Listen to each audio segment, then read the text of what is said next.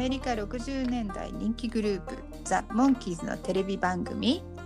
ザ・モンキーズショー。日本では1967年から日本語吹き替えにて放送されました。その後1980年の再放送を見てファンになった。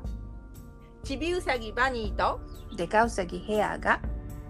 ショーを振り返りながら日本語でモンキーズ愛を語り合います Let's go, the monkeys! レッツゴーザ・モンキーズポッドキャストへようこそ。バニーヘアのバニーです。バニーヘアのヘアです。よろしくおお願いします。では前回の怖いよ怖いよを聞いて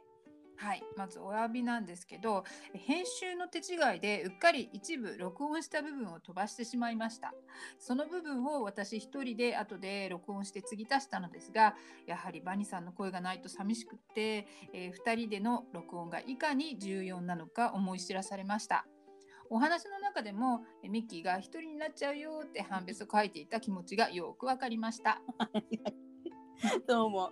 後からヘアさんに継ぎ足すことを告げられてヘアさんよろしくお願いしますっていうことになりましたが他の録音部分と同じテンションで録音されてるのを聞いてあ誰も言わなければヘアさん一人での録音だとは気づかないんじゃないって思いました。で他の録音部分については、まあ、具体的にはちょっと忘れちゃったんだけど聞いてるうちにあこの言葉はもっと調査した方が良かったかなって思うところが23箇所ありました。で結構長い時間かけて下準備したんですけどまあそんなエピソードもあらあなってことですね。あらなんですねです でそれでは今回の制作記録を紹介しましょう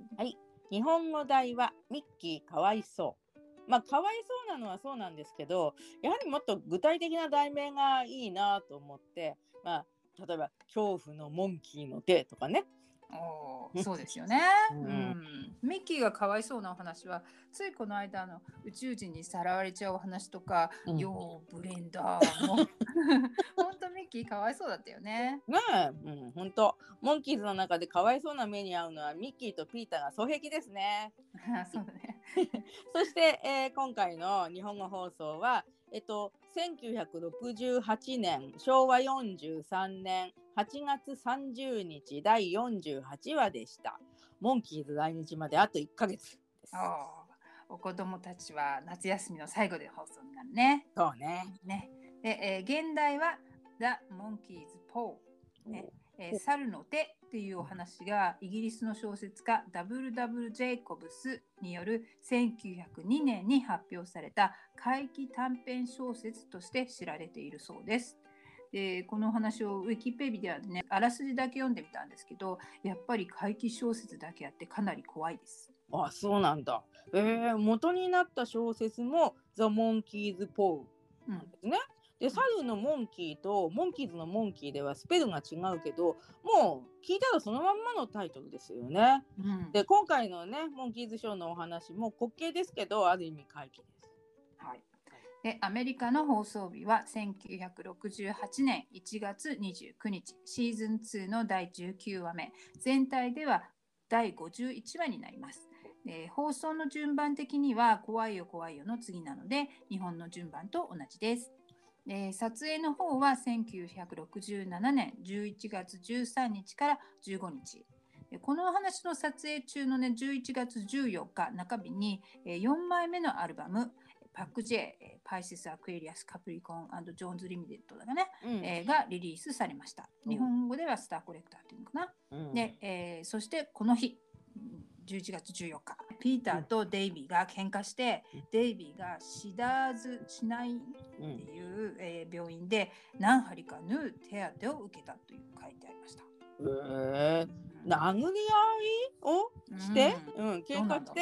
ねで病院で縫うぐらいの傷ができるってどんな喧嘩したんでしょうかね。うんねでもその後にまああの英語版だけ出てくるねインタビューシーンでもなんか言い争ってますよね。どの程度本気なのかわかんないけどね。はい、で、えー撮影順では、えー怖いよ怖いよおとぎ話そしてこのお話そして次に撮影されたのがクリスマスのお話ハロウィーンからクリスマスへとテンションが上がりっぱなしのヨマですね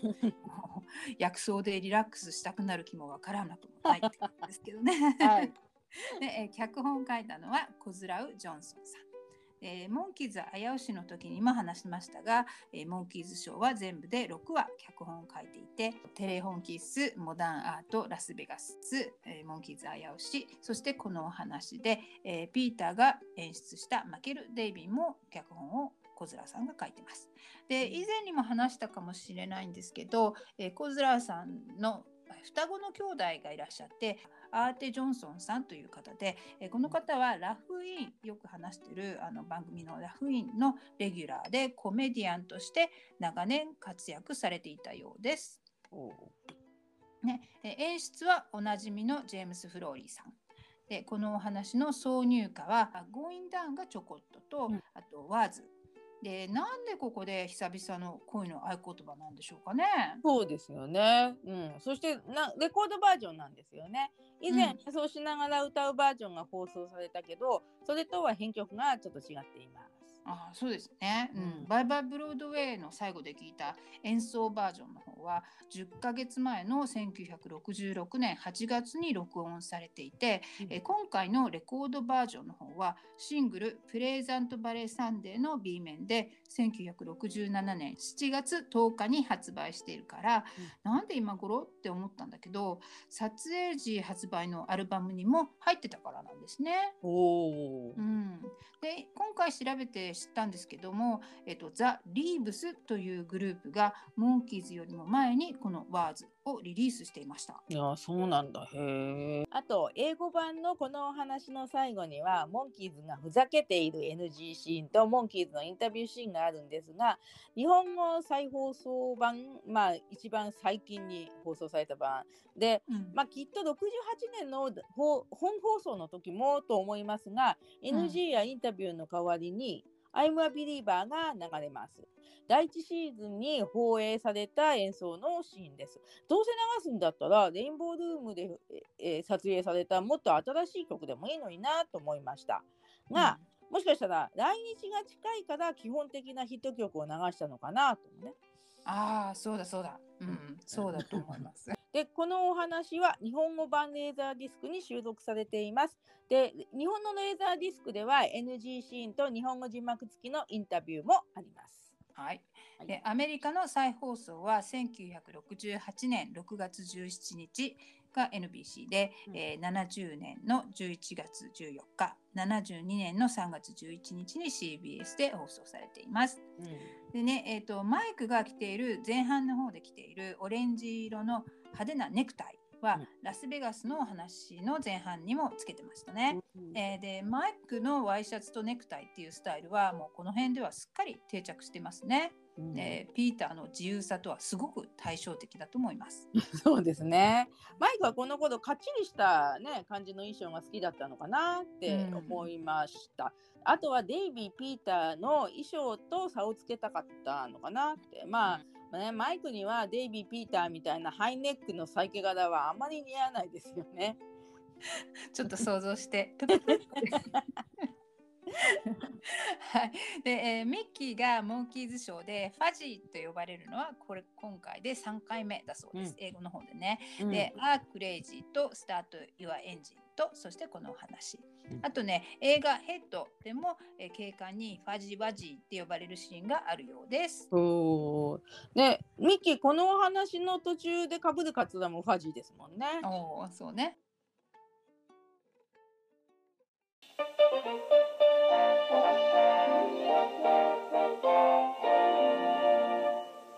ゴーインダウンを歌うミッキーの声が聞こえます。店のマネージャーらしき男が首をクックって動かしながら聞いてます。カメラがパンすると、えー開店前のライブハウスのようなクラブのステージで、えーミッキーはタンバリンとマラカスを持って正面で歌ってます。うんでデイビーがドラムを担当している姿が見れるんですけどえデイビーがドラム叩くのは恋の合言葉の演奏映像とかあとコンサートの実況の時そしてレインボールームの演奏映像でランディ・スカウスギットとラブ・イズ・オンリー・スリーピングの時にも見られましたね。はい。なんかデイビーあのステージの後ろの方に引っ込んでドラム頑張ってるなーって思いました。うんえー客席側の後ろに白髪のおじいさんが走ってきてモンキーズを見ます。でこの首をクックの男が笑顔で「いいぞ雇った!」って言います。このお店のマネージャー役を演じているのはヘンリー・ベックマンさんで、えーギャングスターの時の裁判シーンに出てきましたよね。ああ、ケンジさんですね。インヤリーって言ったらダイナマイトが爆発して黒焦げになっちゃう人ですね。ね。で、日本の声はおそらく牧京介さんです。えーギャングスターの時とは、えー声優さんは違います。で、えーお話でモンキーズはオーディションに受かったので喜びの叫び。でそれだけじゃなくてミッキーデイビーピーターはステージから降りてマネージャーにハグしたりして喜びます。でマイクはねクールにハグはしないんですけどね、えでマネージャーがただ雇って金をやるだけだぞ。って言うんですがこの時からマネージャーのセリフにお金至上主義なのがにじみ出ていますね。もうんででも構わずにわーっとまた騒いでマネージャーにベタベタするえ ミッキー、ピーターとデイビー。白髪のおじさんが心配そうにマネージャーのところへ来てお話し中ですが私はどうになります、ま魔法使いのメンデルクといえば知らぬ人のいない歴史的な有名なタレントです。世界中のコンテストにも優勝して誰でも知ってると主張しているこのメンデルク役の方はうん。ハンス・コンリードさんという方で、えー若い頃からラジオドラマなどで活躍していて渋い声を生かして1953年のディズニー映画「ピーター・パン」でキャプテン・フックの声を演じたそうです。うん偶然にもギャングをノックアウトの話の小柄なボスフセリを演じたハービー・レンベックさんと年は違うけれど同じ誕生日でえそして偶然にもこのお二人は同じ日に心臓発作で他界されているようです。ああそれは運命的ですね。うんそれからこの魔法使いのメンドレックという名前は1934年新聞のコミック欄にあったマンドレーク・ザ・マジシャンからでこのコミック欄の作者の方が亡くなった後もイラストレーターだった方がコミック欄を引き継いでコミックブックや本や映画テレビ番組アニメにもなって広く長く読者に愛されていたようです。へーじゃあアメリカの視聴者にはメンドレックっていう名前がコミックの文字字だっていうのはピンときたでしょうね。うんで私はメンドレックっていう名前はモンスタードッグの会に出てきたメンドーサー博士と混同しやすくてちょっと馴染めません。そうね。うん、ね。で、えー日本の声は千葉淳二さんです。えっ、と涙のヒットソングのバーニークラスと同じ声です。で、まあマネージャーが、えー怖い顔でメンドレックにまだうろうろしてたのか、お前はもう首だなねなでしくするな。ででメンドレックはでもここで12年も働いてきたのにって言います。でそれを聞いて高齢者が困る姿を放っておけないマイクはギターを外してストラップが引っかかった髪の毛を整えながら走ってステージから降ります。でマイクがねあのご老人たちに同情したり奔走する話っていろいろありますよね。涙のヒットソング、うん、アルバイトにアタックモンキー市長ね。でギャングをノックアウトやウィラブママはモンキーズ全員が年長の人たちのために頑張っています。ああ、なるほどね。ねうんで、えーマネージャーが「それだけでもありがたく思え赤字ばっかりだそんなタレントだと思ってんのか」なんてかなりひどい怒鳴り方なんだけど、うん。赤字だったのに12年も雇ってたのは結構寛大なのかもって思って、ねまあ、知らぬ人はいない歴史的に有名とかって本人が言ってたけど赤字だったらやめてもらうしかないよね。確かにね。うん。でマイクがマネージャーとメンドレックの間に入って「待って」って言って入るんだけどマネージャーは「ほっといてくれ」とかって切れています。マイクが「何もそんなひどいこと言わなくたっていいじゃないですか」って言って、え2人がやっと静まったので「うん」って咳払いをして、えーこのおじさんは12年も働いてきたんですよ。12年も尽くした人を放り出すなんてって言ってミッキーとデイビーとピーターも聞いていますうん。するとメンデレックが足をドン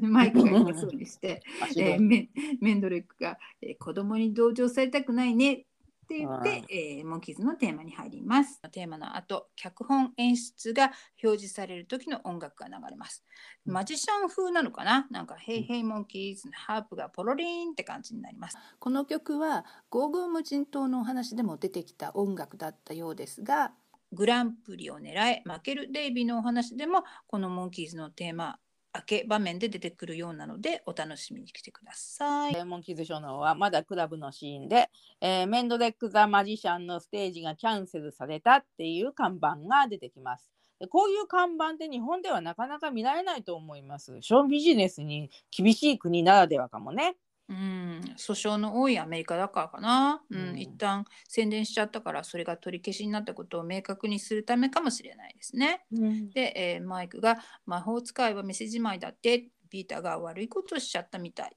で荷物をまとめているメンデレックに歩み寄り話しかけるモンキーズ。でメンドレックが「哀れな老いぼれをみんなでバカにししに来たのか?」って言うとマイクがまた脇の下に手を挟みながら「とんでもないとんでもない謝りに来たんですよ」ピーターも驚いた顔で否定します。メンドレックが謝ることなんかないさ。もう手品屋なんてのは流行らんのだよ。今はテレビの時代だ。君たち若い者の時代だよ。って言うと、えーミッキーがメンドレックの荷物から変なものを見つけて「ふえーこれ何?うん ね。でメンドレックはなぜか突然機嫌が良くなって、うんえーチベットの年取ったらマソーにもらったモンキーの手だよ。思い出の品でね。で、その言葉にモンキーズは一斉にモンキーの手を見るんだけども、えー、とミッキーとデイビーは嫌そうな表情をしています。で、マイクはミッキーからモンキーの手を受け取ってしげしげ見ながら、へえ、変わってて面白いなって言うんですが、ミッキーはモンキーの手を持っていた手を自分の服服で拭きます。バチバチみたいな感じ。うん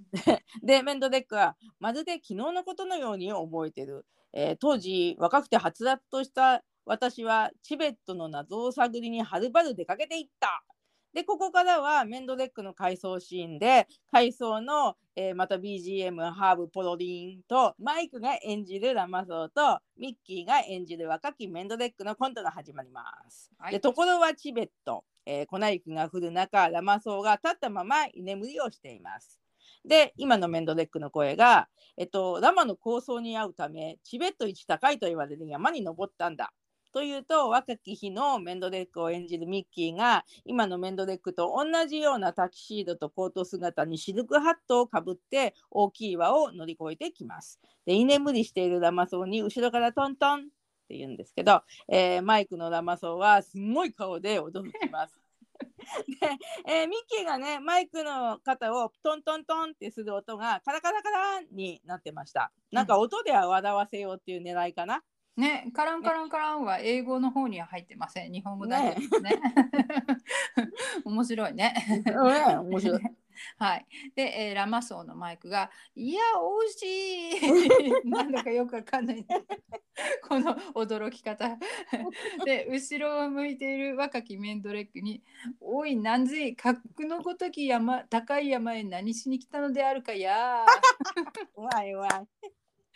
ここは雪が非常に深く、波の人間では住めるところではないんずら。で若いメンドリックがシルクハットを取ってまたかぶります。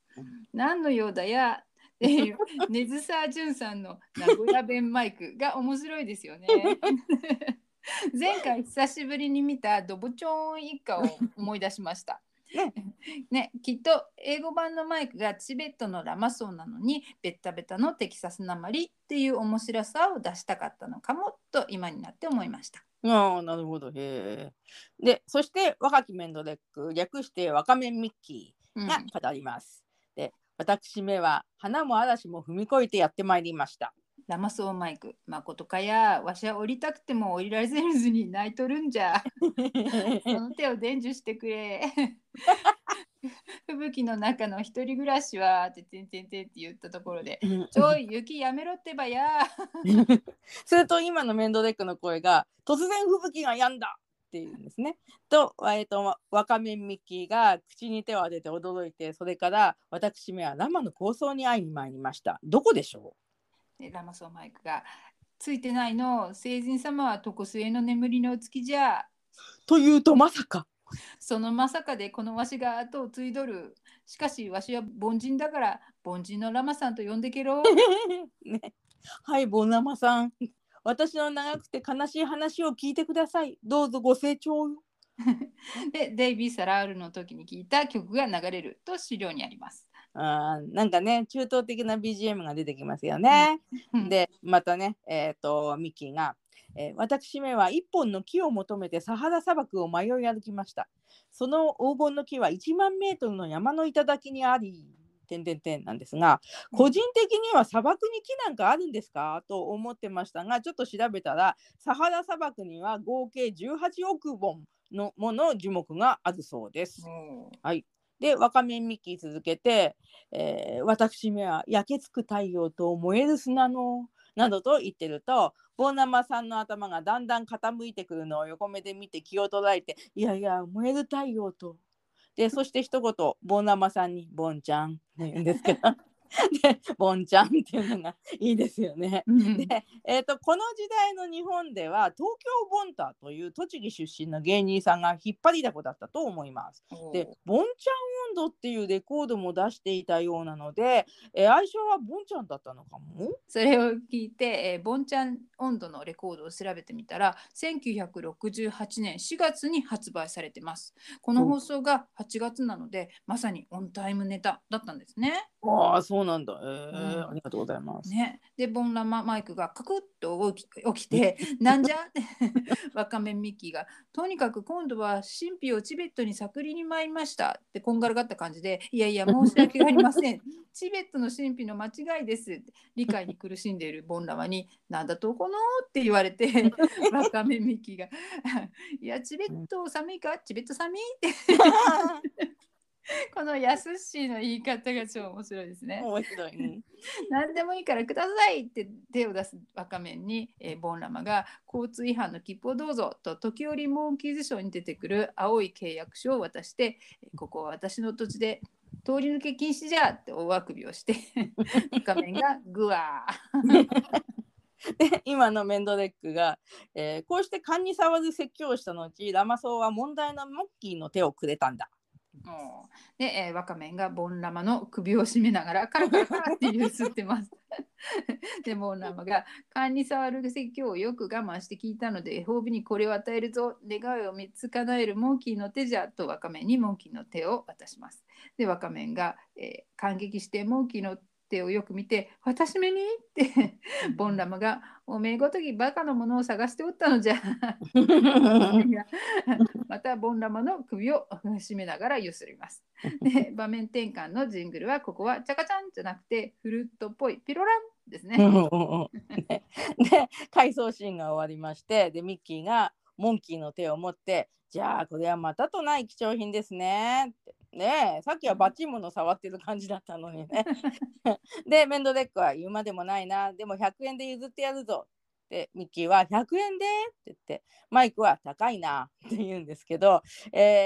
英語ではクォーター、ね、25セントだと言っています。で1ドル360円の時はクォーターは90円。だいたい値段が似てるかな。そうねそして、えー英語のマイクは高いじゃなくてプライスですって言ってるようですけどね。うん私もよくわかんないんですけど僕らが100円を持っているっていう事実もプライスレス貴重,、うん貴重なのかなって言ってるのかもしれないですね。うんうんね。モンキーズにはいろんなプライスレスがあるわね。うんうんそこへ、えー突然マネージャーが来てメンドルックに、えーまだうろちょろしてんのかなどとやったら怒鳴るのでモンキーズも驚いてメンドルックをかばうんですけど止まらないマネージャーが早く出ていけとメンドレックのスーツケースの手上に手を置いたのでメンドレックがその蓋をバチッて閉めて手が挟まるという小ネタを挟んで一瞬痛そうな顔をするマネージャー。うんさあいったいったメンドレックがスーツケースを持ち上げて早足で去ろうとします。マネージャーが後ろから追い立てて消えろもんなし早く出ていけミッキーがマネージャーにひどいな違いますよ。もんなしじゃないですよ。メンドレックにモンキーの手の代金100円を渡しながらちゃんと100円持ってんですからねって言うと、えメンドレックがミッキーに笑顔でありがとう。それでもまだ隣散らすマネージャーがいて、えたとえもんなしじゃなくても店を出て行ってもらうぞ。出入り禁止だ。って言うとミッキーが嫌味たっぷりに「ははん優しいんですね」って言うと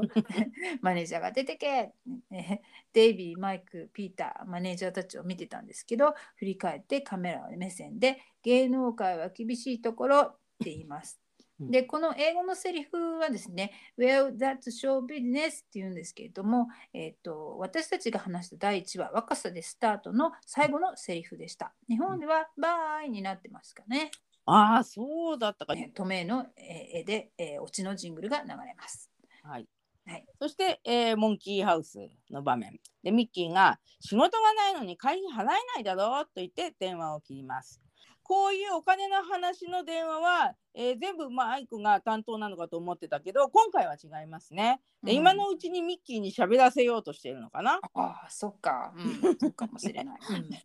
でマイクが、えー、ユニオンからか？なんだって?」って言うとミッキーが「会費を払わないと仕事させないってさ」ってピーターが「でも仕事しないと払えないよ」えー、ミッキーが「だからそう言ったんだ」ってデイビーが「そしたらなんだって?」って言うとミッキーがこんがらがってって言って、えー、ピーターはカメラを見ながらユニオンっていうのは役に立つ時もあるけどこんがらがるとほどけなくて始末悪く僕に似てます。と言います。で、えー、ユニオンっていう言葉なんですけど、ね、日本人のミュージシャンでもない凡人にはいまいちわからないんですけれども、えー、ネットで調べたら、えー、日本にも日本語音楽家ユニオンっていうのがあるようでちょっとびっくりしました。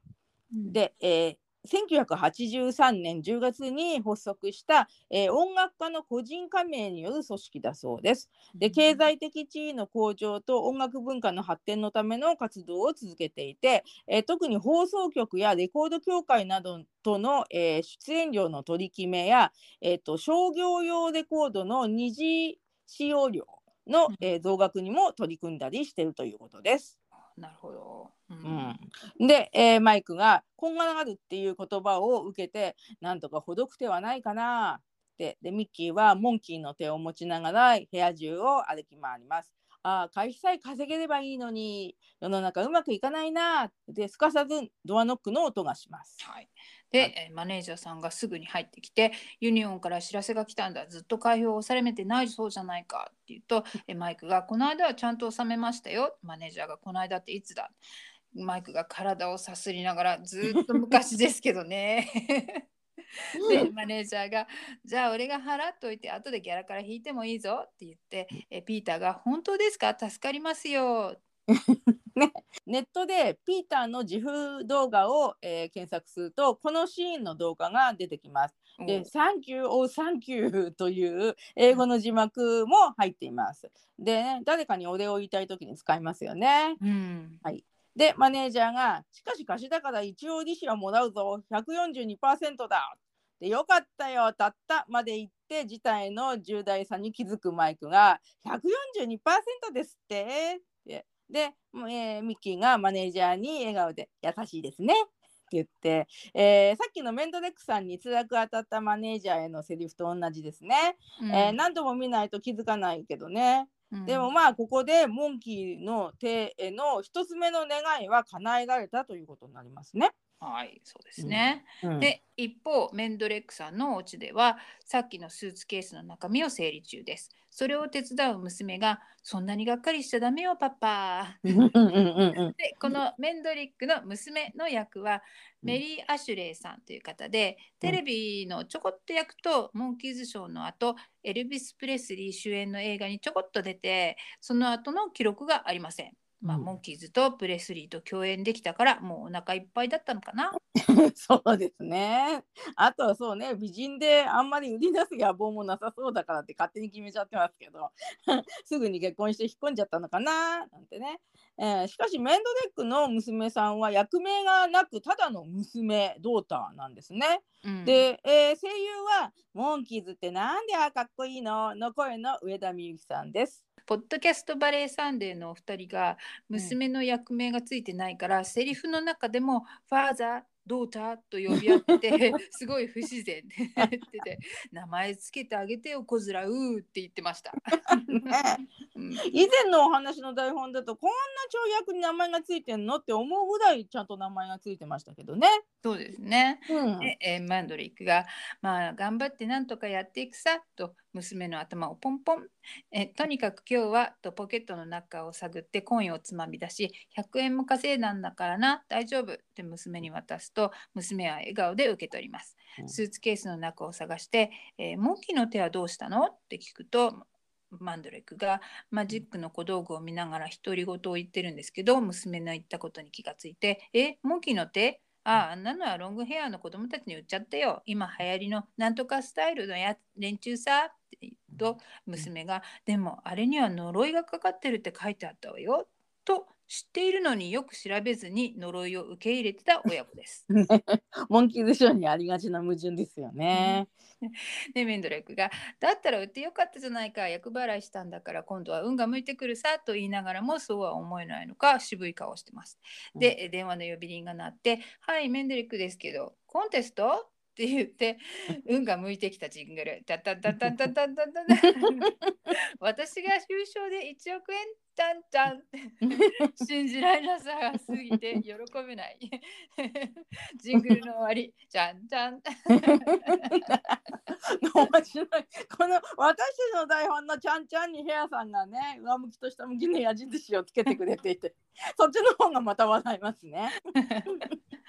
はい。そしてモンキーズとはというと、えっ、とミッキーがモンキーの手を持ちながらみんなに力説しています。これは絶対に魔法のモンキーの手だってば。だってそれでちゃんとユニオンの会費を払えたじゃないか。利子は高いかもしれないけどさ。ってマイクはいくらなんでも142%なんてべらぼうだよ。ってピーターは140%にしてくれればいいのにねって言います。ね、ここ英語の方では137%ならって言ってます。ちょっと細かいですけど。ねえ なんか日本語版はなぜ137%のままにしなかったのかなって細かい方がなんか話題そうなんですけどね。そうそうね。うん、ねえでミッキーはモンキーには利子までわからないんだよってデイビーはとにかく何とかしないとおなお腹減って死んじゃうよって言うとえミッキーがモンキーの手を撫でながら2つ目のお願いをします。モンキーの手よ、モンキーの手よ、4人がお腹いっぱい食べられるだけスパゲッティをドンと恵みたまえと言うとヒューンと白いスパゲッティかわかんないけどがが大量に降ってきます。でミッキーがちゃんと皿にも出とは言わなかったもんなってごまかしてでそうするとデイビー、マイク、ピーターは出たってミッキーの方に駆け寄ります。でピーターうわーとか言って喜んでます。でデイビーはすごいスパゲッティの雨だよなどと4人でワイワイ言ってえマイク・デイビーはスパゲッティを口に入れます。なんか螺旋階段に引っかかってるスパゲッティはなんか紐みたいに端がほっつれてる気がするんですけどね。そうですよね。うん。また、ポッドキャストバレーサンデーのお二人の方は、えーモップの先だけ切ったんじゃね？って言ってました。それでもモンキーズはお腹が空きすぎているからか大喜びでひも面に集まります。場面が変わってモンキーズが雇われたクラブでいよいよ演奏が始まる様子です。4人とも本番を意識した衣装になってます。でミッキーはまだモンキーの手に夢中。ね後の3人は楽器を抱えたりしてピリピリしながら代わる代わるミッキーに苦情を言いに来ます。でマイクがミッキー仕事だぞなそんなもんしまっておけよ気持ち悪いなグイ でデイビーはパステルブルーのハイネックシャツだかセーターにどっかで見たことあるようなブラウンのジャケットを着ていてでドラムスティックを持ってます。もうそれ見るとなんか完全にドラマーに徹してる感じがしますね。うん。で、えーねミッキーそんな変なものをステージに持って出たら文句言われるよって言うとミッキーがもう一つだけお願いしたらしまうから待ってろよって言います、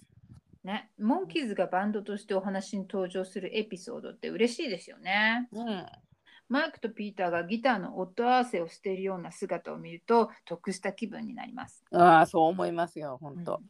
で、えーピーターがインディアンだった時のブルーのシャツを着ています。しっかりしてよ。何かっていうと、そのモンキーの手のことばっかりでさ、他に他のことを話せないの？って聞くと、ミッキーが自然にそうなっちゃうんだよ。僕だって喋りたくないよ。そう言ってから、しまったという表情をして、えー実際声を出そうとしても出なくなって口をパクパクしてます。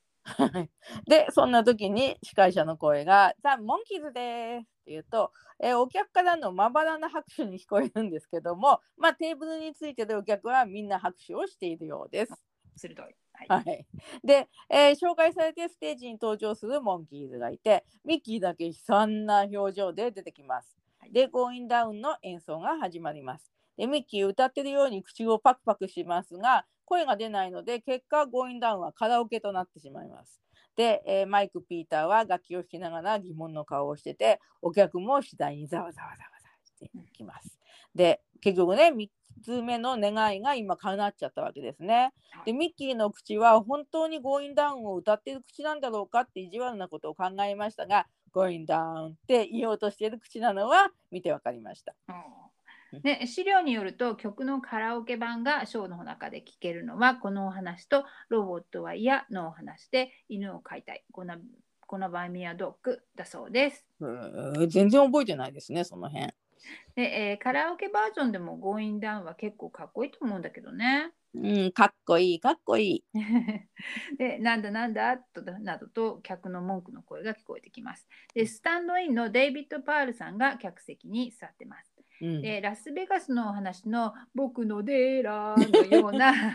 衣装のウェイウェイトレスの姿が見えて、そのうちの一人はバレリーさんですね。おおで、えーマネージャーがステージに上がってきてモンキーズの演奏を止めてミッキーを指さして「こいつは何やってんだ!」って言うとデイビーが「ちゃんと自分のパートをやってるんですよ」ってピーターも同意してます。マネージャーはここで歌うのが仕事だぞってマイクが「いやちゃんと歌ってますよ」って言うとデイビッド・ピーターが顔を見合わせてます。でマイクが「彼はね声で歌ってるんじゃなくて足で歌ってるんですよ」ってデイビー・ピーターに目くばせをして足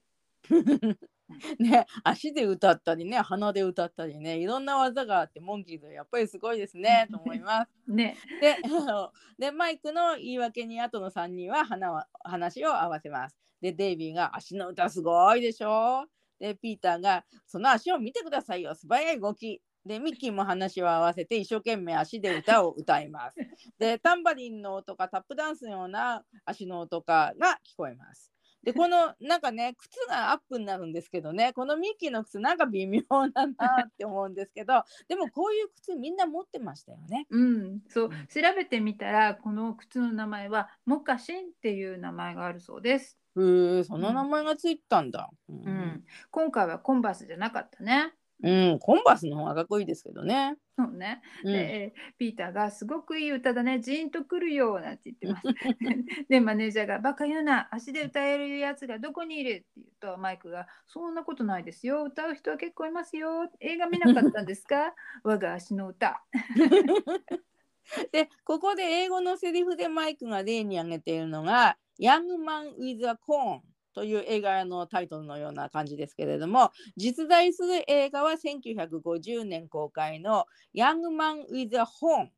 で日本語題は「情熱のラプソディ」っていうんですね。で、えー即興で演奏するのが好きなトランペット奏者の男性が主役のようです。でミッキーの足の歌もね即興だもんね。そうね。うん、でピーターが「それにタコと豆と歌ってあったでしょ?」初めにねえ海の生き物のタコとお豆？って思ってたら 足にできるタコと豆のことだったんですね。で英語のセリフでは足フットにちなんでフラットフットフロージーウィズはフロイフロイと言っています。これは1938年にリリースされたジャズだそうです。で F のつく単語の言葉遊びのような曲ですね。そういえばモンキーズのアルバム The Birds, the Bees and the Monkeys は1968年4月にリリースされましたが、え日本語のタイトルは小鳥と蜂とモンキーズでしたね。で日本でのこの放映は68年の8月なのでタコと豆と足はそれをもじってるのかな。おおすごい発見 そこまで考えて宣伝してくれてたら嬉しいよね ねでマイクが足で歌う人はねタコができて引っ張りだこなのって言ってうまいですね。マネージャーが「俺が雇ったのは歌手だぞ」って言うんだけどさ確かにねミッキーの声はこうクックよクックックってやるぐらい素晴らしい歌でしたよね。そうですね。うんねで、えーデイビーが「うんと歌って」って言うとミッキーがバレリーナのような小刻みな足で歌い放題。ねそうそうそうそうその調子などと口々に褒めちぎります。ピーターが「レコード大賞ものだね」。そうね。で、この日本語のセリフは、レコード大賞を放送していた TBS ならではですね。で、改めてレコード大賞の正式名称は、日本レコード大賞です。でちなみにこのお話の放送の前年1967年の大賞曲はジャッキー吉川とブルーコメッツが歌った「ブルーシャトーで」えーこの年1968年の大賞曲は前泉潤さんの「天使の誘惑」だったそうです。それでね偶然の大発見をしました。1967年のレコード大賞の各賞の受賞曲を眺めていたら童謡賞っていう賞があるんですけどその受賞曲が「歌う足の歌」っていう曲でした。こんな童謡があったなんて知らなかったけど今回のミッキーにぴったりですね。本当だ偶然ですね。偶然 初めて聞きました。オンタイオンタイムで見ていた日本のファンは、あ、そういえばって思った人もいたかもですね。そうですね本当にね。で、えーマイクが靴を脱がせましょうか？などと調子に乗って言うと、マネージャーがうるさい黙れ。明日の朝までにちゃんと歌わなかったらみんなクビだって言って、ミッキーとデイビー、ピーター悲惨な表情をしてます。二度と仕事ができんように芸能界から締め出してやるって言うんだけど、いくらなんでもそこまでの権限はないでしょ？って思うんだけど、とにかく大げさなキャラクターなんですよね、きっと。ねえそんなね締め出すなんてね昔のなんとかプロダクションとかねなんとか事務所じゃないんだからね。うんマイクは現実は厳しいのって言って、えーこの日のお客さんには返金されたんでしょうかね。ねで、じゃんと短いジングルでコマーシャルが入ります。で、コマーシャルが開けて、ギターのストラム、ジャーンっていうのが流れて、えーモンキーハウスの螺旋階段で手すりの下から顔を出してる4人。で、マイクが隣のミッキーに手で歌えっていうジェスチャーするんだけど、ミッキーは真ん中でモンキーの手を持って口をパクパクしながら嘆いてます。ここのミッキーは、4 score and 7 years ago と言ってるとありました。うん、でこのセリフを調べてみたらリンカーン大統領の有名な、うんって言っても私は知らないんですけどゲティスバーグ演説に出てきた一文だそうです。へえ私もちょっとわかんないですね。アメリカ国民はね、えー、とそういうのって学校で習うのかな、そうかもしれないですうね。ん、うんでマイクが「いい加減にしろよ思い切って声出してみろよ」ってピーターが「彼は生まれつき声が出ないんだよはっはー」って 言うんだけど他の3人のリアクションは非常に薄い。でデイビーが「魔力なんかあるわけないだろう必ず喋れるよ」ミッキーはアップにあって口をパクパク。で緊急会議だとマイクが言うとデイビー、ピーターが螺旋階段から離れてさあ頭を突き合わせて話し合おうってお約束で頭をぶつけ合う3人。コンうん3人とも痛がってでデイビーは頭のてっぺんを手で押さえてあとの2人はおでこ。よく見てますね。まあそういう形のちびネタなのね。ね、で、えーデイビーは声も仕事も家賃も何もないって言うとでピーターがでもいいことは長続きしないよって でマイクが無言でピーターを見てからモンキーの手を買ってから急につかなくなった感じだねってミッキーが映るとモンキーの手でワシャワシャってか頭をかいてます。で、えーマイクがメンドレクさんのところ行ってどういうことか聞こうじゃないかってデイビー・ピーターも賛成します。はいこのマイクの歩き方がちょっと変です。よく見てるね。ね、場面変化のチャカチャン。はい。そしてメンドレックさんの家です。で机の上にいくつもの電話とお金が入った袋なのかな？があります。でメンドレックは赤い電話に出ていて、そうだな、3分ぐらいなら出てもいいぞ、でもギャラは1分100万円だとどでかい砂時計をひっくり返します。そこへモンキーズが入ってきます。でメンドレックが、ほら、電話だ電話早く出てって言って4人が電話に出ます。でメンドレックは、いや、ホワイトハウスを借り切ってロケをしてもいいんだがね、いつもポップコーンだけは切らさないようにしてくれ。で、英語ではホワイトハウスじゃなくて、タージマハル言ってますね。で、えーピーターは電話に出て、いえ、メンドレックさんがあなたを早くで使いたいって言ってるんですよ とか言ってるんですが、メンドレックへの出演依頼の電話だと思うのに、ピーターが、えー電話に出ると、メンドレックさんえからの出演依頼になっちゃってるんですね。でもその辺の面白さになかなか気づけないですね。うんでミッキーは水色ので受話器を持ってで声は出てないんですけどなんか表情がね相手とそうスイートなお話をしているような感じに映ってます。でマイクは、えーパーティーには行けませんね誰でもいいからとにかく行けないんですよバーベキューが嫌いだからでしょ？じゃあと言って電話を切ります。なぜかカメラを見てふっ生意気なやつだって言います。でピーターの英語のセリフの方ではね、うんえー、とあい電話の相手にカーソンさんって言ってて、うんえー、と NBC の伝説的な番組ジョニー・カーソンのうん「ザ・トゥナイト・ショー」のことを言ってるそうなんですよね。へー。うんでこの The 「Tonight Show」には、えー1969年6月16日の放送に、えーマイク・ミッキー・デイビーのモンキーズとして6月14日にリリースされたモンキーズ・ Greatest Hits のアルバムを宣伝するために出演したそうです。でバックバンドはサムザ・グッド・タイマーズだったようです。えーそうなんですね。うんでモンキーズが出演したザ・トゥナイトショーの音声は YouTube で聞くことができるようです。で、はい Daydream と Goin' Down を熱唱していますうん。Facebook にリンクを貼りますね。はいえーまた、えーそれより2ヶ月前ぐらいにも、えーサムザ・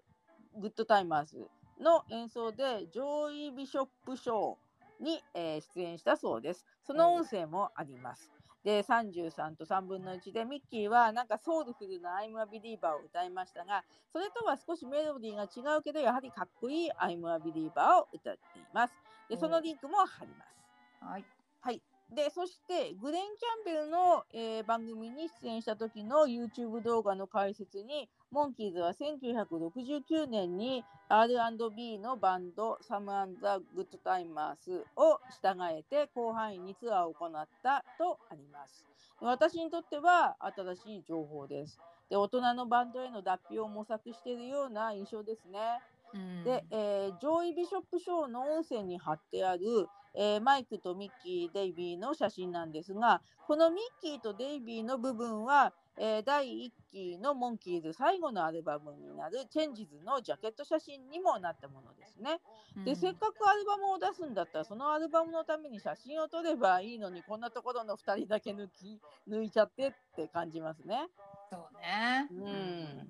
はい。ありがとうございます。はいで、えーデイビーが出た電話の方は不動産屋さんで、えー北アメリカをそっくり買わないかって言ってますけども、うん英語の方ではそれともタスマニアの一部にしますとかって聞いてます。うん南半球在住者としては嬉しいセリフですね。もう興味深いですね。で、えーマンドレックが自分の電話によしと答えたのを聞いて、デイビーが自分の電話に買いますって、そうじゃあねって切ります。で、ミッキー以外の3人とメンドレックさんは、えー電話を切ります。まだ電話は鳴り続けるんだけど、メンドレックが何かのスイッチを押すと電話が静まって、ミッキーはまだ甘そうなお話をしています。うんうん妄想シリーズはい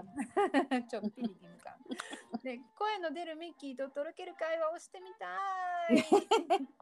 あのね、なんか奥様に顔を近づけて何か支え合いてる写真というか動画というかを見かけることがなんかありますね。そういう立場になったら、まあならないんですけど、あ本当に届けるささやきをしてくれそうですね。もうなんか興奮してウキキって言っちゃいますね。えーメンドレイクさんが、えーさあ仕事の話はこの辺にしてと君たちは何の用だね？って言うと、えマイクが実はあなたに売っていただいた例のモンキーの手のことでってすると、まメンドレックが、えマイクの声を遮るように慌てて電話のスイッチを入れて呼び鈴を鳴らしてさあ電話に出て出たくらくだらん話をしている暇はない早く出て一日中なりっぱなしだこの通り目が回りそうでねとごまかします。困った感じの BGM が流れてミッキー以外の3人は諦めて出ていきますミッキーはまだロマンチックに話してるんですけど戻ってきた3人に止められて一緒に出てきますでメンドレックがモンキーズが諦めて去ったのを見確認して笑顔で電話を置きますチャカちゃんはい。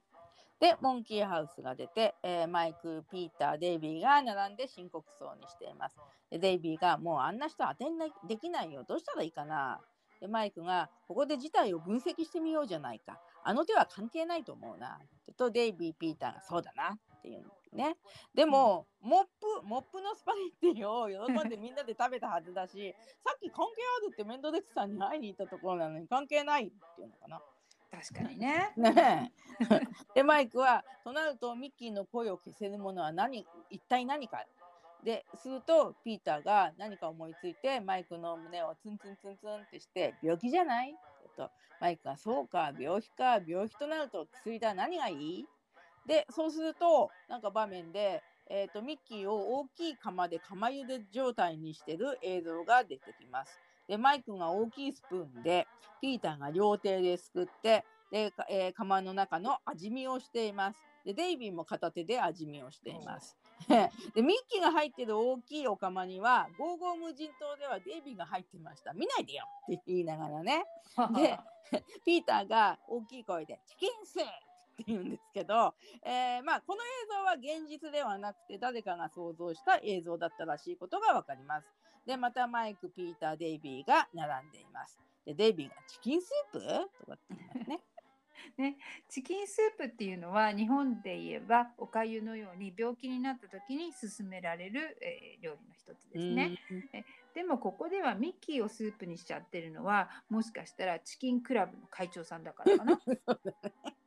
ね、でチキンスープを飲ませてあげたらっていう提案かもしれないのにモンキーズはミッキーで出汁を取ってスープを作るっていう発想になるんですね。でもしかし普通に考えると病気の人を茹でて出たエキスを飲んだら飲んだ人も病気になりそうに思うんですけどね。そうね、一方ミッキーは人形のシュナイダーさんと無言で会話をしてるんですけど次第にミッキーが頭に来てえモンキーの手でシュナさんの頭をバシバシってぶってます。でデイビーマイクピーターは大きいインディアンの着物を囲んで話してます。でデイビーがもう12時間も一言も喋ってないよと言って笑い出します。はいでねこれ英語版だけミッキーがシュナイダーさんをもう一度叩いた音が聞こえるのでそちらの方を見てデイビーが笑っているようにも見えます。おー日本語では叩いてる音が聞こえないんですね。まうん、あの、うん。そう最後の音が聞こえないのね。うん、それはは大発見です。うん。はい。で、えーマイクが「それだ。12時間も経っちゃったから喋り方忘れたんだよ。12時間経てば誰だって忘れるよ」うん。根根拠のない話。ピーターが「だから喋り方教えてやればいいんだよな」って言って言うとデイビーが「どうやって?」って言いながらもうゲラゲラ笑ってます。で真面目にやれよって言うんですけどマイクとピーターは苦笑してます。もうラスベガスやテキサスのお話でも出てきた手を挙げて「ハウ」っていうネタですね。うんもううんここのデイビーはもうヘロヘロです。真面目にやってくれって。本ね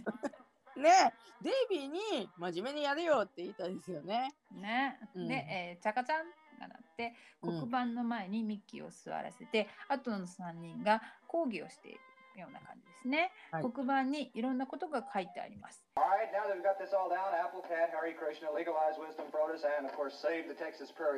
モンキーズが書いたとしたら誰がどの言葉を書いたんだろうなんて気になりました、ね、マイクはもちろんねテキサスの小鳥を守ろうって書いたんだと思うんですけどあとハレークリシナっていうのは当時ジョージ・ハリスンも信仰していたと言われている宗教だそうですが私の名前はハレーとスペルが同じでちょっとドキッとしました。私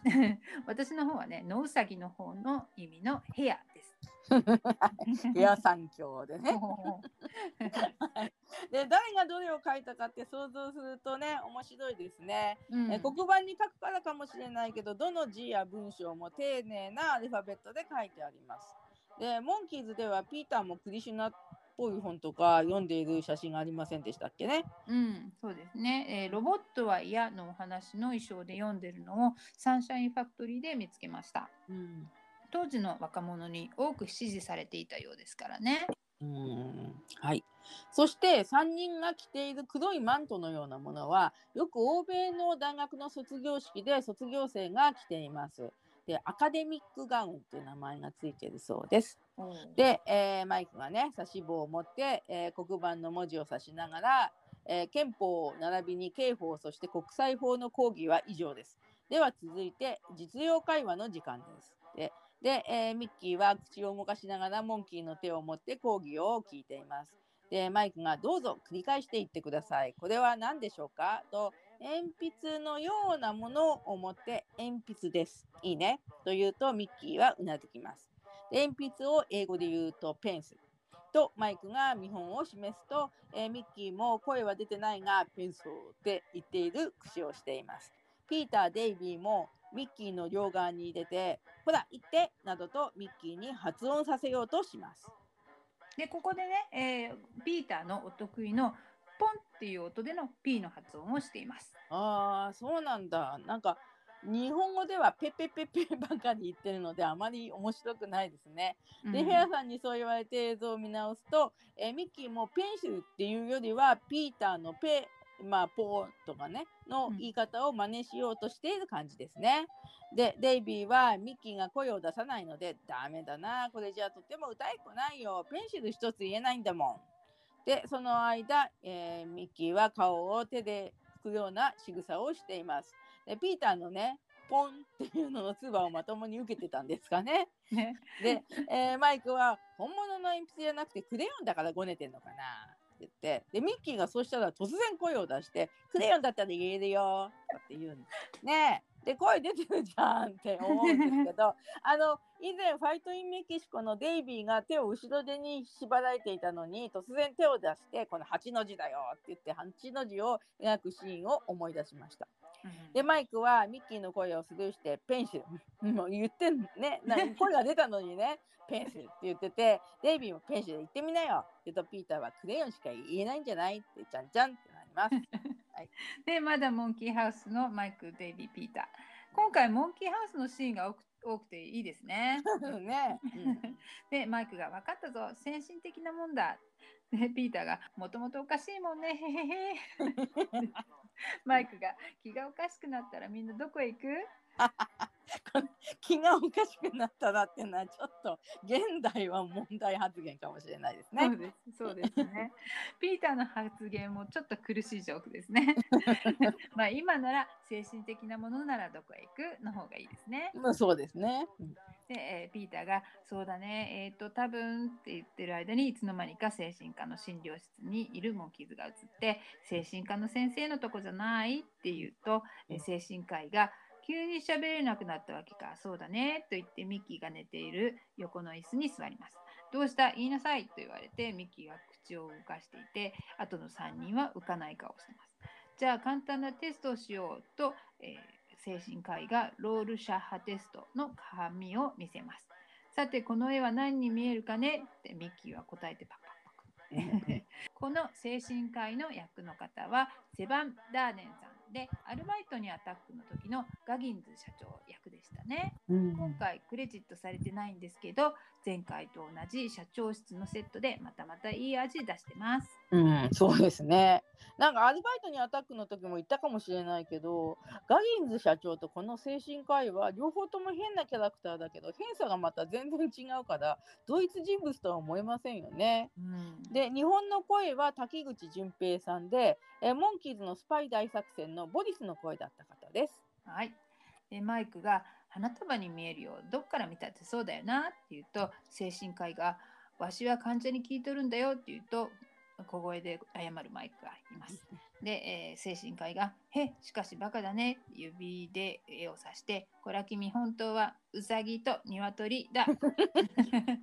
さてではとミッキーの方を向くとピーターが「僕はケチャップをこぼしたとこだと思うね」って言うと精神科医が「これはウサギと鶏だなどうだ? 」でデイビーが「あれはケチャップじゃなくて小鳥が踊ってるとこだよ」って言うとまた精神科医が「まったくろくなやつはおらんな」って言うとデイビーが唖然としてます。これは絶対ウサギと鶏だ。精神科医がだんだんエキサイトしてきたのでミッキーが怖がる表情をしています。でマイクが「参ったな。何もそう閣下することないでしょ」って精神科医が立ち上がってエキサイトして「なんだその言うさは文句あんのか」ってマイクが怖がります。これはウサギと鶏だ。マイクが「違いますよ。どう見ても」ウサギと鶏。マイクが「いえ花束です」って。言うとウサギと鶏。ピーターがケチャップがこぼれたとこ。ウサギと鶏。デイビーが女の子が踊ってるとこ。ウサギと鶏。ミッキーに起きろ起きろミッキーが逃げます。でこれは絶対にウサギと鶏だってミッキーが寝てるところに医師が自分で寝てごねます。みんなでみんなで逆らいおってウサギと鶏だで 精神科医の精神がだんだん犯されていくというアメリカ的ギャグでした。ねうん。このシーンだけなぜか強烈に印象に残っててこのお話だったんだって思いました。ああ。じゃかちゃん？そしてクラブの客席。開演前の掃除中か椅子がテーブルの上に乗っています。でひげを生やした掃除婦がうろうろしています。はいこの方はスタンドインのデビッド・プライスさんです。うんうんはい。でマネージャーとデイビーの会話です。でデイビーの衣装は最初のステージの時のパステルブルーのシャツにグレーのスーツの上着を着ています。でマネージャーが「どうだ歌えるようになったか?」デイビーが「いやまだ歌えないんですけどそれを取り入れて面白いショーを作りましたから見てください。絶対当たりますよ」するとパフパフラッパの音とともにえステージ上に鼻ひげメガネのマイク金髪のくるくるパーマのミッキー黒いハットと上着にドラムを持ったピーターが出てきます。えーね、モンキーズのことをジョン・レノンは彼らはマルクス兄弟だと言ったっていう話を目にしたことがありますがここでついにデイビー以外のモンキーズはマルクス兄弟を演じることになりました、えーメガネとヒゲのマイクはグルーチョ、えー金髪のくるくるパーマに、えー薄い色の上着を着たミッキーはハーポ。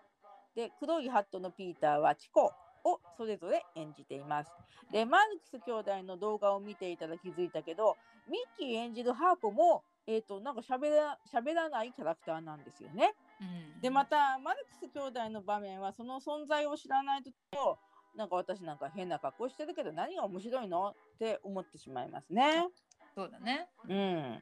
でピーターが「えー、バカバカしいお話を一席」えっとマイクが「喋れば1,000円あげるよ当たりの言葉が入っていれば2,000円2,000円で当たりの言葉を教えてやるってば」って言うんですけど あの私にはずっと当たりの言葉が当たりの言葉に聞こえていました。うん。でピーターが「そりゃ儲かるよ。教えてほしいね」って言うとマネージャーが怒り出して「やめろチンドン屋をやるために雇ったんじゃない。芝居しなくてもお前らはもともとチンドン屋じゃないか」でこのタイミングでミッキーがラッパーをパフーと鳴らして「もうクビだ。二度と仕事ができんようにしてやる」とまた大きいことを言っています。しかし最近チンドン屋は見かけなくなったね。うん、そうだね。小さい頃は見かけるだけでなんだかラッキーな気分だったね。うん、ワクワクしたね。うん、でデイビーがマネージャーに近づいてとりあえず「どう面白かったでしょ?」って聞くとさすがのマネージャーも「やれやれ」のため息をします。でチャカちゃん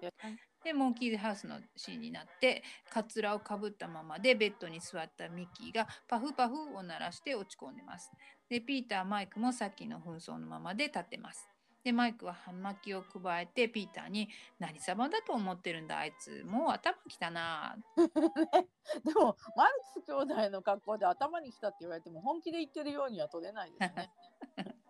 で でピーターが初めから来てるよ。デイビーが 断られるのは当たり前だよ。変な髪した猿がラッパ鳴らしてさ、ミッキーがラッパを鳴らします。で隣には間抜けな男が突っ立ってるしって言うと、ピーターがカメラに向かって帽子を取って挨拶。もう一人は長い鼻にヒゲと葉巻じゃ誰にも受けないよ。追い出されて当たり前だよ。と思いっきりマルクス兄弟を否定するギャグ。が入っててでえマイクが鼻ひげ眼鏡を取ってもう何もかもつかないんじゃ仕方ない。もう一度メンドリックさんに会いに行こうじゃないか。でチャカちゃん。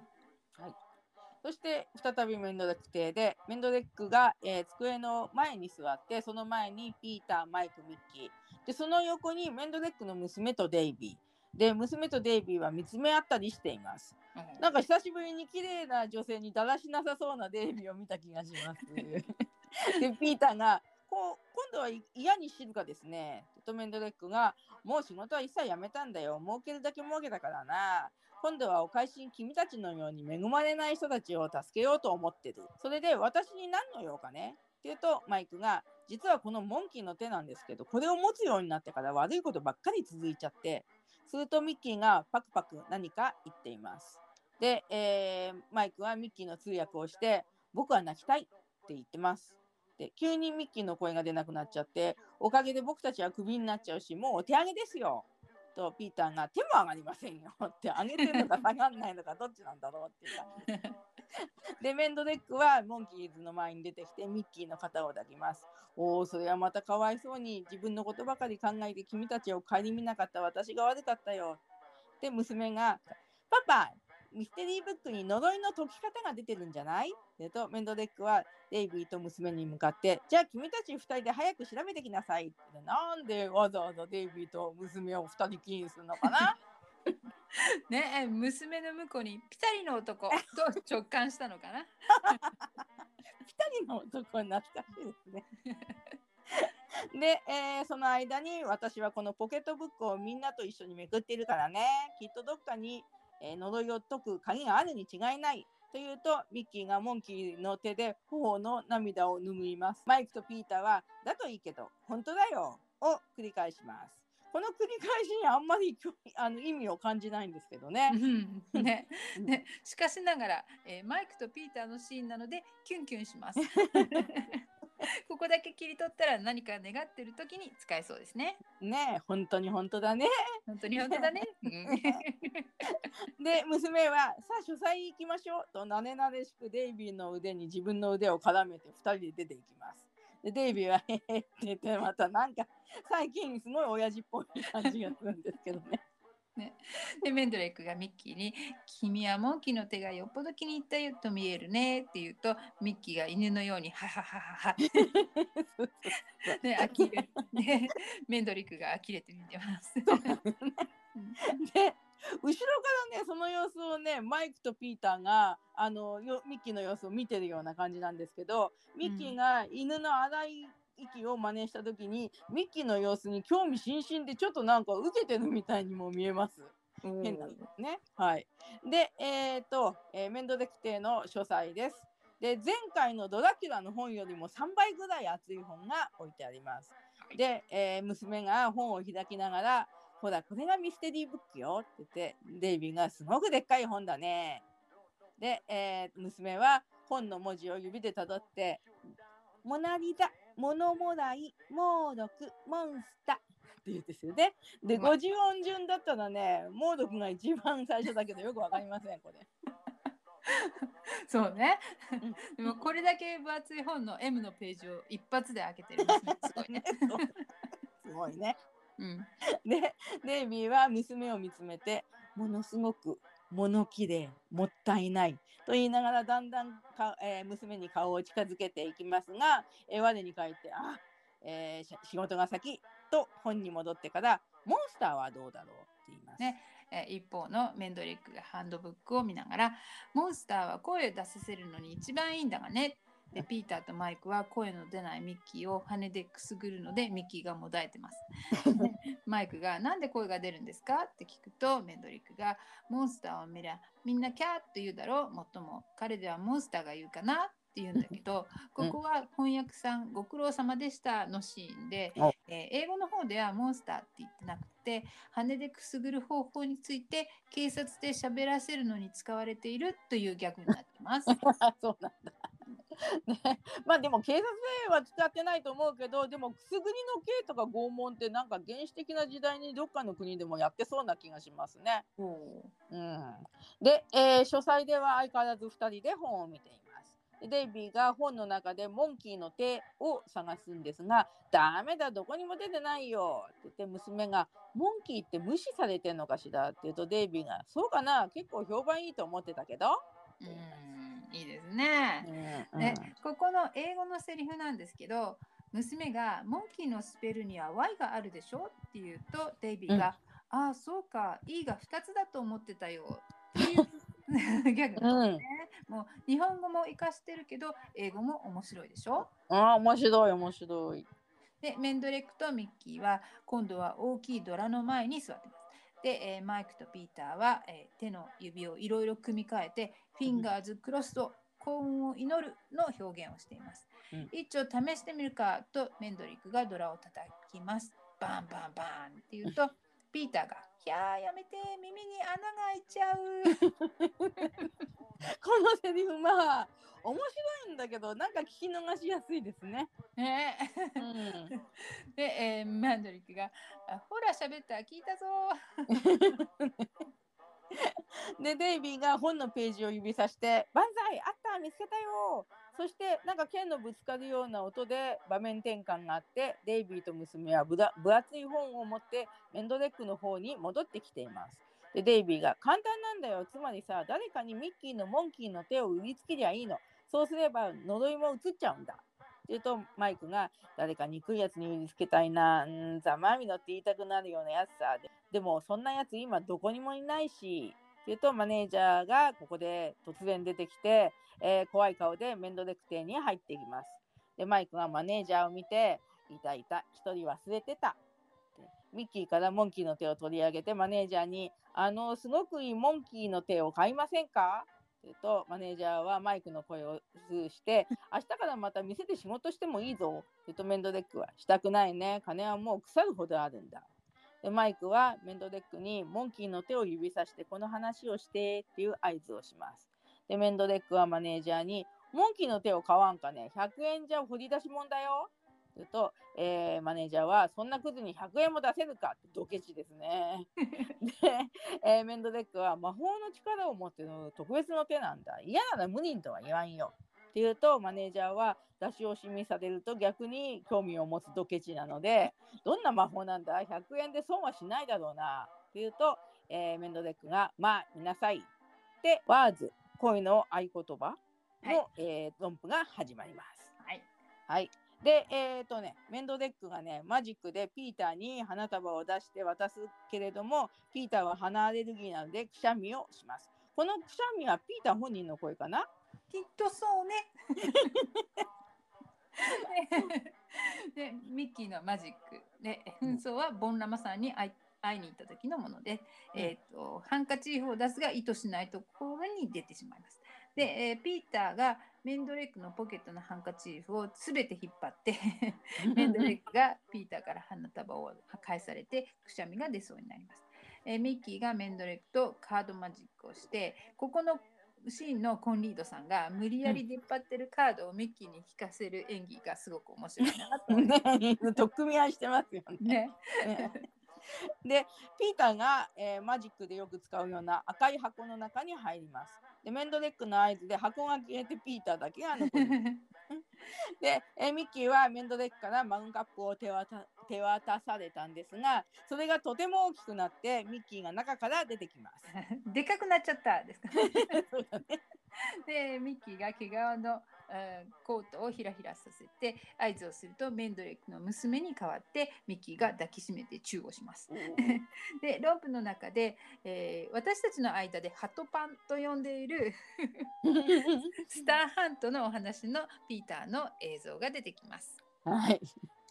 で、えーミッキーは手の上に鳥かごかな？を出そうとするんですが、テーブルの上に出てしまいます。で、メンドリックはミッキーをピーターに変えます。次にマイクに変えます。で、マイクがミッキーに戻ります。で、ミッキーが合図をするとメンドリックが消えます。で、ピーターはマネージャーのネクタイを切って魔法をかけるんですが、ネクタイは短いままです。はいうんで、えーマイクが長い箱に入ってミッキーとメンドリックが箱をノコギリで切って蓋を開けるとマイクとピーターが出てきて握手をしようとするんだけど手が噛み合わないネタが入ってます。うんで、えーミッキーがいらいろんなものを出そうとするんだけど全部が思った通りに出ないので悲観して自分をポンって消してしまいます。ね、面白いですね。で、妄想シリーズえーイ 私もビニール袋に鉛筆を突き刺すマジックいやこれマジックじゃないんですけど、うん、でこの論譜の中にそれで登場して、えーモンキーズに感心されたい。頑張ってくれ。で、えー、論譜が終わってマネージャーが「こりゃものすごい。ぜひ欲しい。早くくれ」って言ってマイクにコインを投げます。マイクがモンキーの手をマネージャーに投げて「さあこれでもうお前なんかに用はない。有名になってがっぽり儲けてやる」って帰ろうとしますでマイクが「早速試したらどうですか?」って眉を上げてカメラ目線で、えーマネージャーが「よしどうやらいいんだ」って言うとマイクが「それにお願いすりゃいいんですよ」って言うとマネージャーが「そうか1億円が欲しい早く出せ!」って言うと 奥上からお札がたくさん降ってきてバカ笑い高笑い でドアが開いて男の人が入ってきます1億円儲けたマネージャーというのは君かね？でこのこの人ね、えーうん税務署の人の役なんですけど演じているのはジャック・ファイフさんという方でうんいろんなテレビ番組でちょこっと役で出ていたようです。うーん日本の声はおそらく上田俊也さんです。はいうんで、えーマネージャーが捜査俺に何の用だって言うと、えー税務署のものだ脱税の罪で逮捕する文句を言わずに来いとマネージャーを連れて行きます。メンドレックモンキーズたちに目くばせしてムフフ笑いでミッキーは笑ってるんだけどマイク・ピーターは驚いてる表情です。で、えーマネージャーが税務署の人に引っ張られながら「ちょっと待ってよ」って言うんだけど「タッタランタ」のオチのジングルです。はい。そして、まあ、最後のシーンです。えーモンキーハウスで4人並んでいます。でモンキーの手をマネージャーに売り渡したのでミッキーは喋れるようになったらしいですがミッキーが喋れるようになった瞬間を見たかったですよね。そうですね。うん。ね。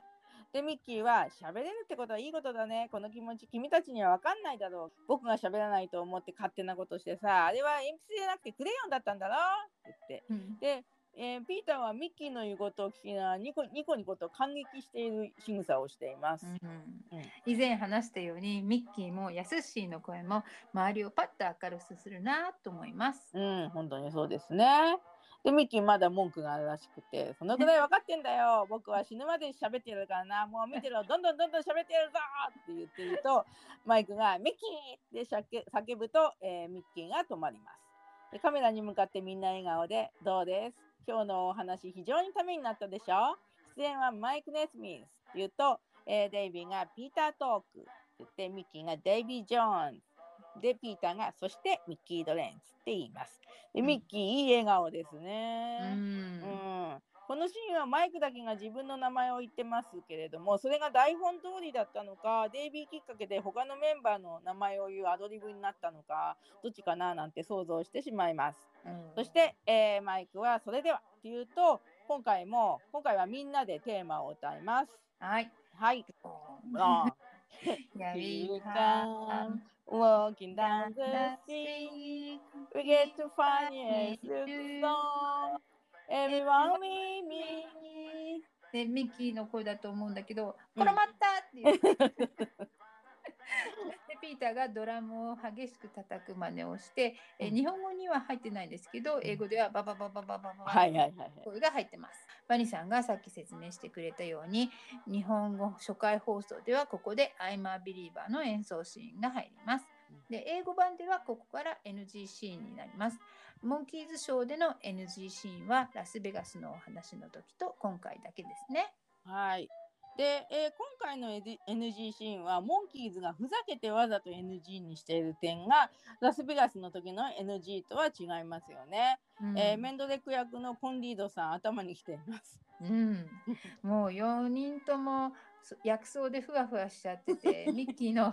後のインタビューによるとコンリードさんのようなベテラン俳優がミッキーが好きだから恥ずかしいことをしちゃったなと反省の色を浮かべていたようです。うん、まあね普通考えればそうですよね。まあうんそれに若者だったミュージシャン俳優もキャリアと年齢を重ねてベテランになっていくわけだからベテランの気持ちもまあさらに分かっていくことですよね。うん、NG シーンに関して言えばこれだけふざけてるのに「 Hello hello hello」の声がいいのでまあよしとしましょうっていう感じかな。はい。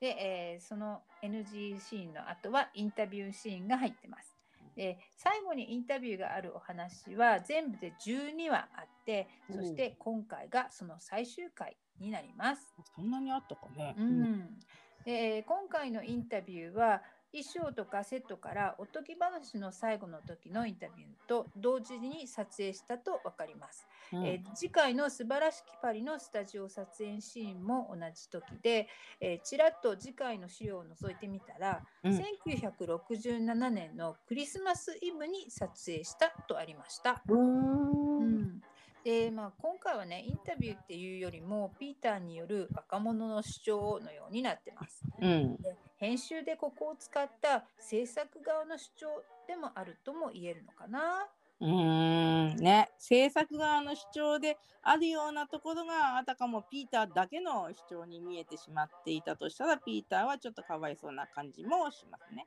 うんでえーこのインタビューの日本語訳については私たちの Facebook のスレッドの方で紹介しようと思います。はい。でね、えーこのインタビューの中でデイビーが今つけているビーズはチャーリーにもらったって言ってるんですけれども、うん。それはチャーリー・ロケットさんのことで「えー Hard to Believe」やマグノリア・シムスの曲作りに参加している方であと「うん Don't Call on Me」の最初の会話の部分で話している声の一人でもあるようです。ああね、それを聞いて、まあ、ここで言うことじゃないのかもしれないんですけど、Don't Call on Me の最初に話してる人は明らかにしてほしい気がしますね。うんなんかね、デイビーとミッキーの声はすごくわかるんですけど、マイクやピーターの声がちょっとよくわかんないんでね。うん、うんなるほどね。はーい。えー、とデイビーのセリフの中で、えーデイビーがピーターに責められて「Don't hit me with a stick please」って言ってるところがあるんですけど、はい資料によるとロシア皇帝ピオートル一世、まあ、英語読みならピーターになるのかな、そのはいはいその王様がお塩希望で多くの人を叩いていたということをデイビーとピーターの間でギャグにしていたセリフらしいです。ああ、そんなのがあるんですね。うん。で、えーまあ日本語再放送にはちょっとねそれは入れられなかったインタビューだと思うんですが、うんレーザーディスク版だけにある日本語字幕を見るとまあ日本のテレビでは言えないようなことを話しているのがなんとなくわかります。うん、そうですね。うんまあ、ヒッピー文化の定義とは何ぞや？なんて考えちゃうような感じです。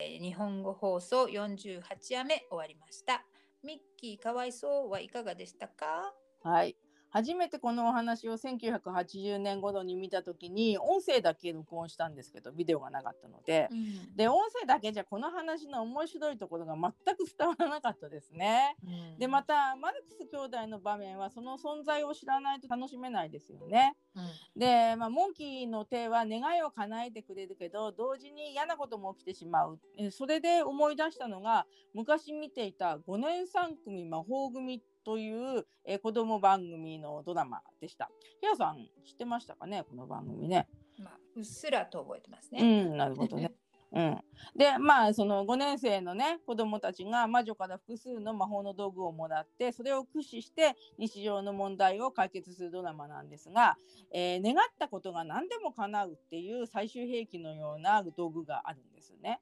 ででもその願いは叶うけどしっぺ返しっていう名前の悪いことも起きちゃうっていうのがこのドラマの中でとても面白かったです。でモンキーの手の話はそのドラマとなんか同じ面白さがあるなと思いました。あなるほどね。うんうん、で私の方はね、えー今回の感想としては、えーお話の中でも話した「うさぎと鶏」のシーンだけ 妙に覚えてて残りはぼんやりとした記憶だったので今回、えーモンキーズがヘロヘロしてるとことかメンドリック役のコンリードさんの凄さなどいろんな意味で新発見がありました。はい、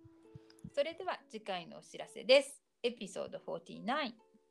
日本放送第49話目「素晴らしきパリ」いよいよこのお話がやってきましたね。まあ、いつもと違ってお話の筋がないので私たちがどんな風に語れるかが楽しみな作品です。はい。モンキーズがパリに来てモデルみたいなパリジェンヌとイチャイチャするというあんなにイチャついて本気にならないのかと心配になるような回ですね。でまた単に私がねあの焼きもち焼いてるだけなんですけどね。うんそれでも「あの Don't Call on Me」とか、まあ、さっきもありましたけど、あと一般的にクラシック音楽と呼ばれているような曲とか普通ではあまりモンキーズショーには使われない音楽が使われているのでそれは興味深いと思う。はい。それでは次回のエピソードでお会いしましょう。せーの。レッツ Let's ゴ go ーザモン the キー monkeys.